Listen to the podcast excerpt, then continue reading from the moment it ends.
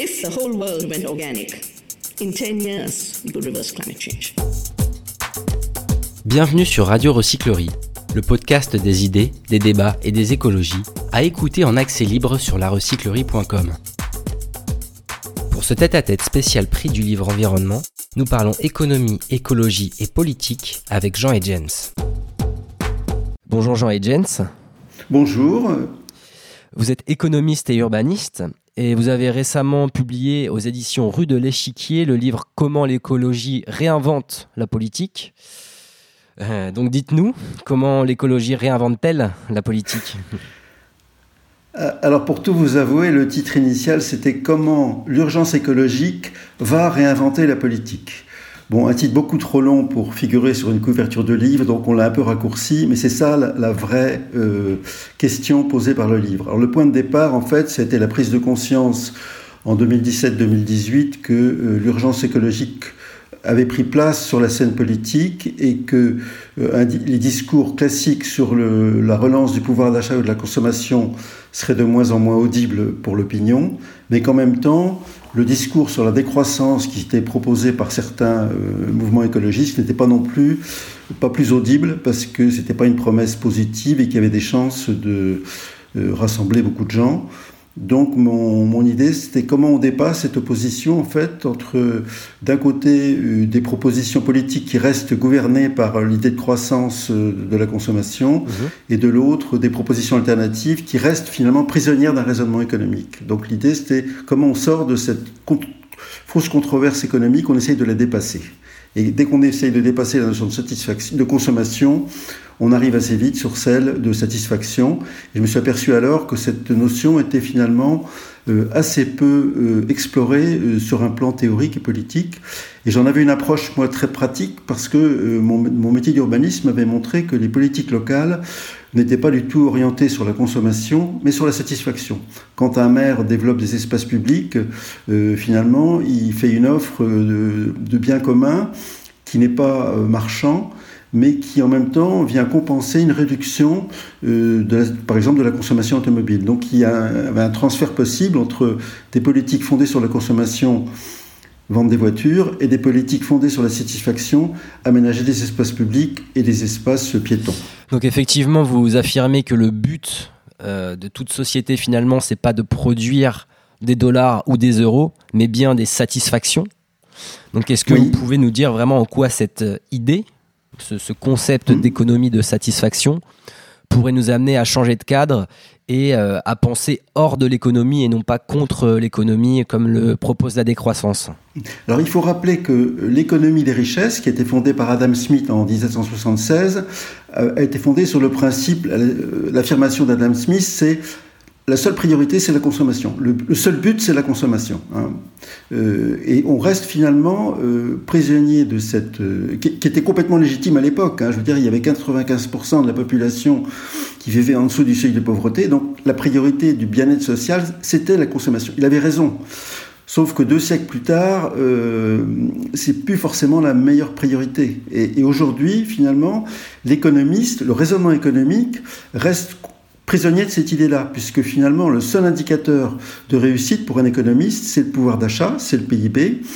Et, et ça serait pas grave si les économistes étaient dans leur couloir, mais en fait, le problème, c'est que les, responsables politiques, eux, sont prisonniers aussi de ce raisonnement. Et en quoi c'est dangereux justement d'être d'être prisonnier du pouvoir d'achat? Parce que le pouvoir d'achat n'est pas la seule source de satisfaction que vous pouvez euh, éprouver.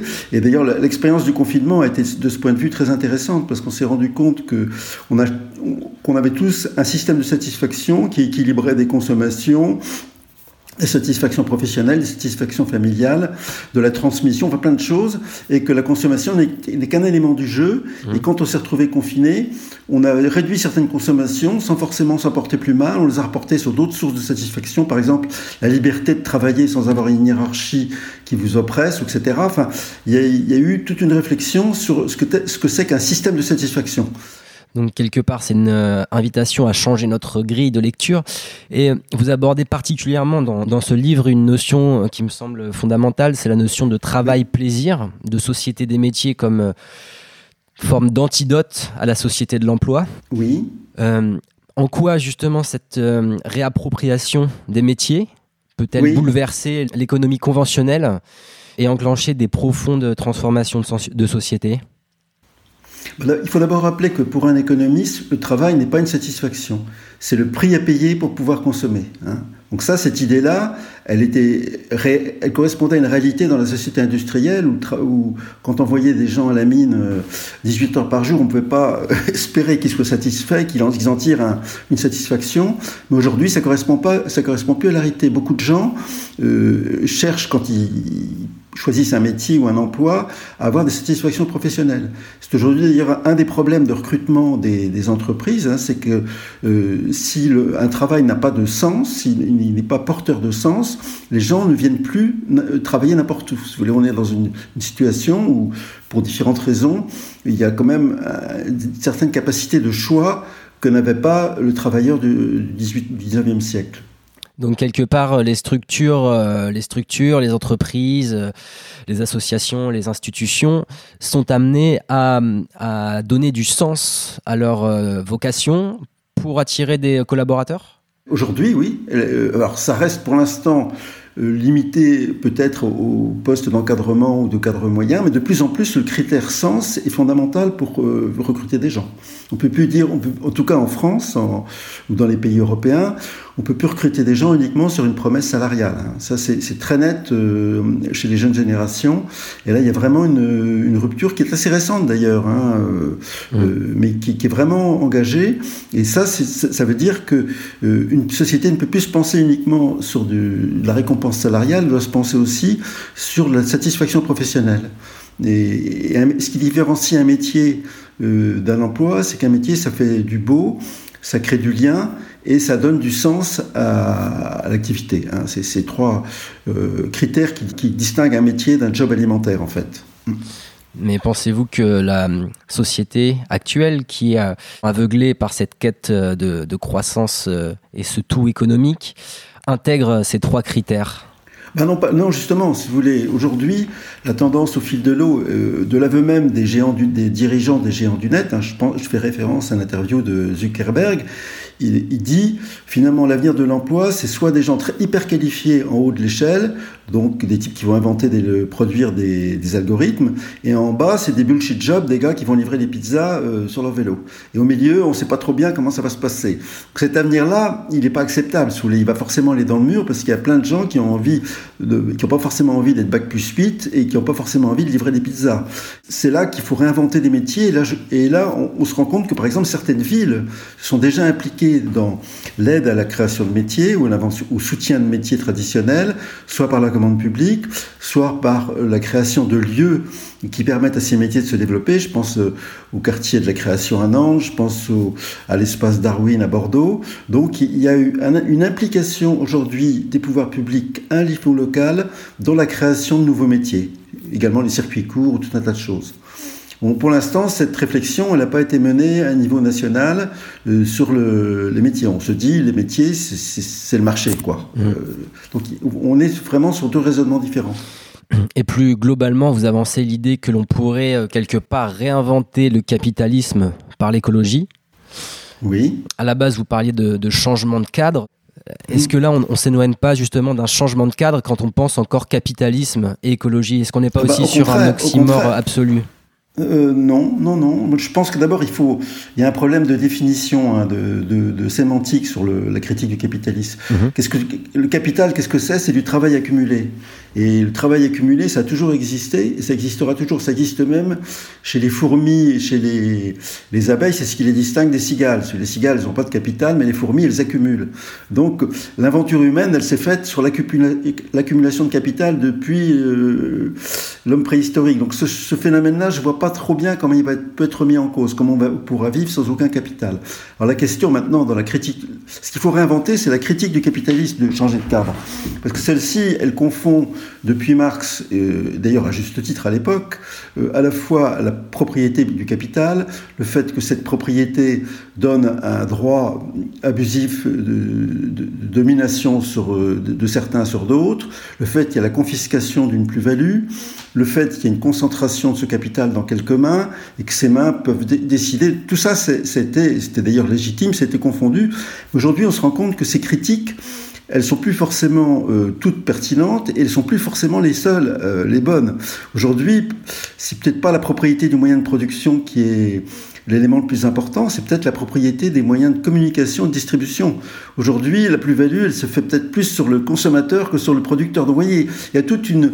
Et ce, que montre l'économie des satisfactions, c'est que le cadre critique du capitalisme aujourd'hui n'est pas forcément le bon. Mais aujourd'hui, on pense principalement, en fait, quand on parle du capitalisme, de capitalisme financier.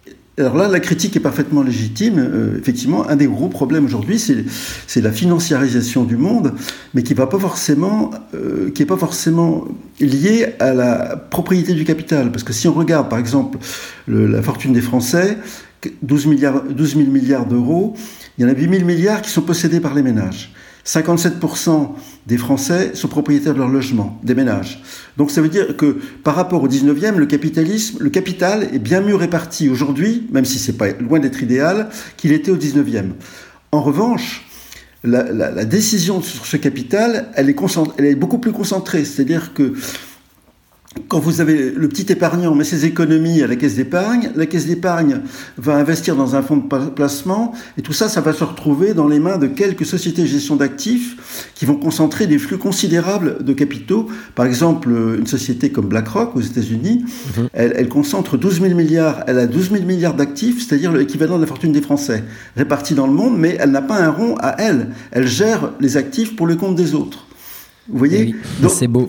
donc il y, a, une déconnexion entre les gens qui décident de l'affectation du capital et, ceux qui le possèdent juridiquement. Vous voyez? Ça, c'est un élément nouveau dans la critique du capitalisme, effectivement, qui est fondamental.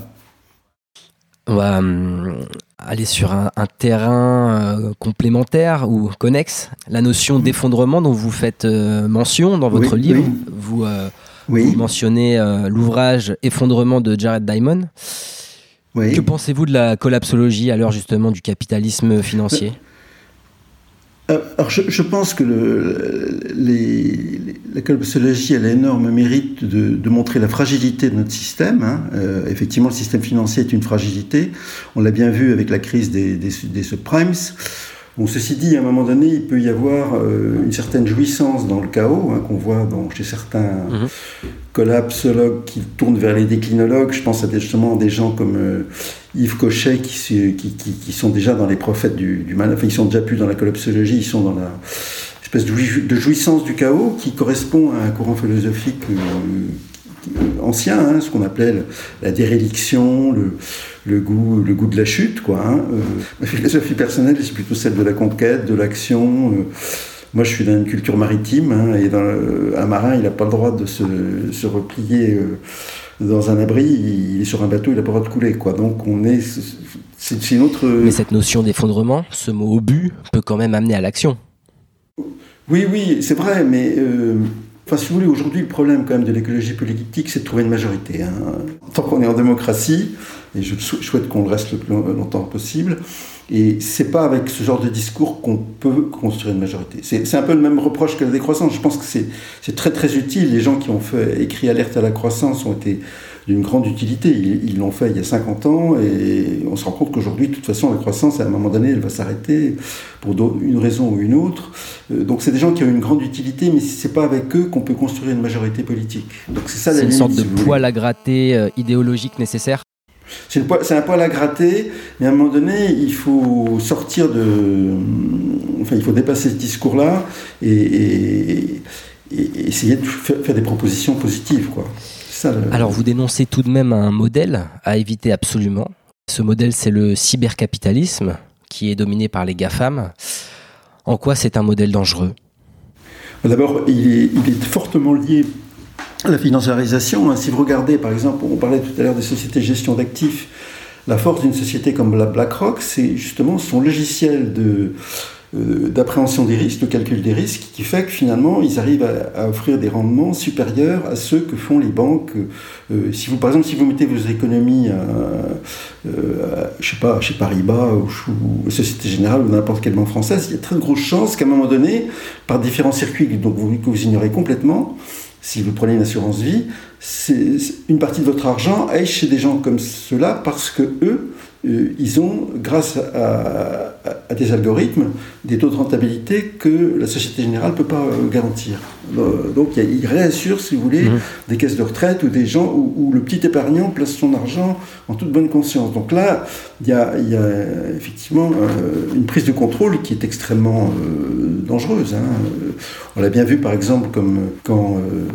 BlackRock a racheté un parc de logements à Berlin, je crois que de 3000 logements. la première décision, c'était d'augmenter les loyers de 30%. Donc on voit bien ce que le danger que euh, porte à cette financiarisation du monde. Est-ce qu'il faut agir sur le terrain de jeu de ces mastodontes du net ou créer un modèle radicalement différent pour l'écologie selon vous? Je crois qu'il faut réinventer des circuits courts capitalistiques. C'est par exemple une société, ce qu'ont fait les Danois pour produire des énergies renouvelables, c'est des sociétés d'économie mixte locale qui ont obligation d'ouvrir leur capital aux, citoyens de la ville. Donc, si vous voulez, vous êtes à la fois consommateur d'électricité, vous êtes actionnaire de l'entreprise et citoyen de la ville. Donc là, vous avez vraiment tous vos rôles, toutes vos fonctions euh, sociales sont réunies. Euh, ça, c'est très intéressant parce que euh, vous arbitrez effectivement quand vous êtes actionnaire de l'entreprise. Vous dites qu'il faut augmenter le prix, mais à ce moment, je vais le payer en consommateur. Donc, vous voyez, il y a, un équilibre qui se trouve, qui, qui est, à mon avis, très intéressant, parce que vous responsabilisez les gens. À la fin de votre ouvrage, vous citez un grand penseur de l'écologie politique, Ivan Illich, oui.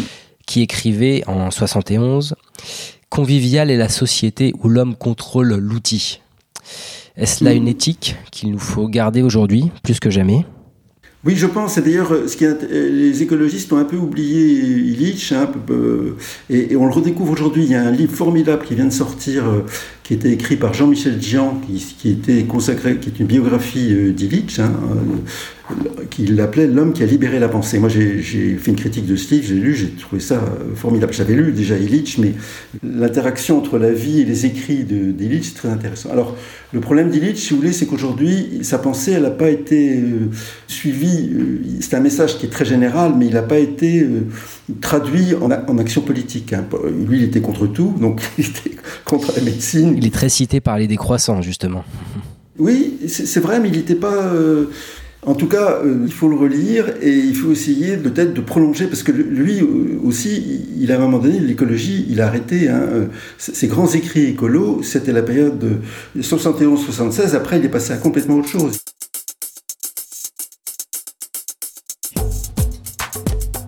Passe à la seconde partie de ce podcast spécial Prix du livre environnement.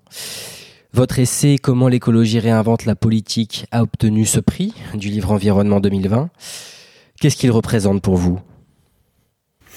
Ah, Pour moi, c'était très important parce que c'est une reconnaissance euh, du livre par un jury qui était quand même présidé par euh, Dominique Bourg, hein, un philosophe euh, franco-suisse, qui est, qui est quand même une des références sur la pensée écologique aujourd'hui, hein, avec des gens comme Bruno Latour. Moi, des, pour moi, c'est les deux personnes qui, qui m'inspirent le plus. Hein, et euh, je crois que c'est intéressant parce qu'aujourd'hui, c'est pas facile de diffuser des, des idées. En plus, la période s'y prête pas, et d'avoir une reconnaissance un peu officielle de la part de, gens comme lui, c'est vraiment un, appui très, très intéressant hein, pour moi, et c'est rassurant. J'ai aussi euh, une, un appui à mes idées par la revue Futurible. Enfin, quand on lance des idées un peu hors du, des cadres classiques, à un moment donné, on peut se dire euh, est-ce que ça va intéresser quelqu'un quoi, je veux dire. Eh bien, on encourage vivement nos auditeurs et auditrices à le lire parce qu'il est très complet sur les questions économiques et politiques de l'écologie. Je vous remercie. J'ai une question plus euh, générale. En quoi le livre, en tant qu'objet culturel, peut-il amener à penser et à créer un avenir désirable? Ben, je crois qu'aujourd'hui, tous les partis politiques euh, expliquent qu'ils sont en train de qu'ils veulent changer de logiciel. Alors, je veux bien, mais changer de logiciel, un logiciel, c'est une logique. Une logique, ça commence par des mots. Je crois qu'aujourd'hui, on l'a peu vu sur la question du capitalisme, le problème de, un des problèmes de la politique, c'est le fait que les mots qu'elle a utilisés depuis un siècle ou 50 ans ne sont plus pertinents. Je crois que ce que j'essayais de faire dans mon livre, c'est de, nommer un certain nombre des conditions qui permettront d'inventer une société satisfaisante. Je vais parler par exemple du, métier ou de l'emploi. Ben, ça, c'est un mot qui n'a pas la même signification que l'emploi. Et quand on dit le métier, c'est du, du beau, du sens et du lien, là, on comprend qu'on est dans autre chose, qu'on n'est plus seulement sur un salaire ou sur un. Vous voyez à un moment donné, il y a un tel martèlement des, des, des cadres de pensée classiques, ou même de leurs euh, oppositions, qu'au finalement, on n'arrive plus à raisonner. On est prisonnier de, des modes de raisonnement qui sont imposés soit par euh, la pensée officielle, soit par la pensée critique, mais les deux, finalement, sont, sont formatés.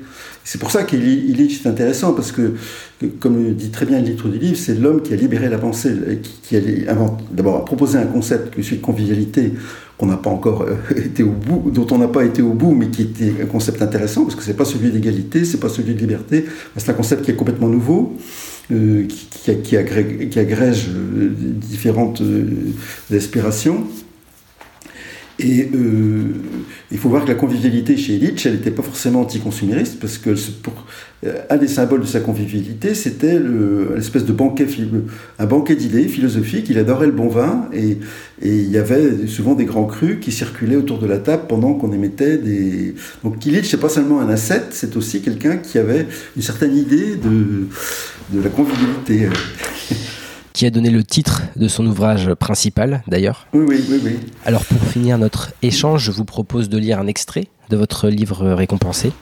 C'est page 10, hein, On vous écoute. Proposer la décroissance, se mettre dans le piège de raisonnement économique produit par des experts ou des mathématiques comptant plusieurs milliers d'équations. Pour sortir de cette nasse idéologique, il faut pouvoir s'appuyer sur un autre mode de raisonnement. Penser non pas contre l'économie, mais hors de l'économie s'obliger au moins pendant un moment à raisonner hors de la boîte. Lorsqu'on fait ce choix, la notion de satisfaction s'impose assez vite. En effet, la finalité majeure de la plupart des activités humaines n'est pas d'accumuler des euros, des dollars ou des yuan, mais bien de procurer des satisfactions. La monnaie n'est qu'un moyen. Le but, ce sont les satisfactions marchandes et non marchandes, matérielles et immatérielles, individuelles et collectives. Jean et Jens, merci beaucoup. Bah, je vous remercie. Toutes nos émissions sont disponibles en podcast sur larecyclerie.com.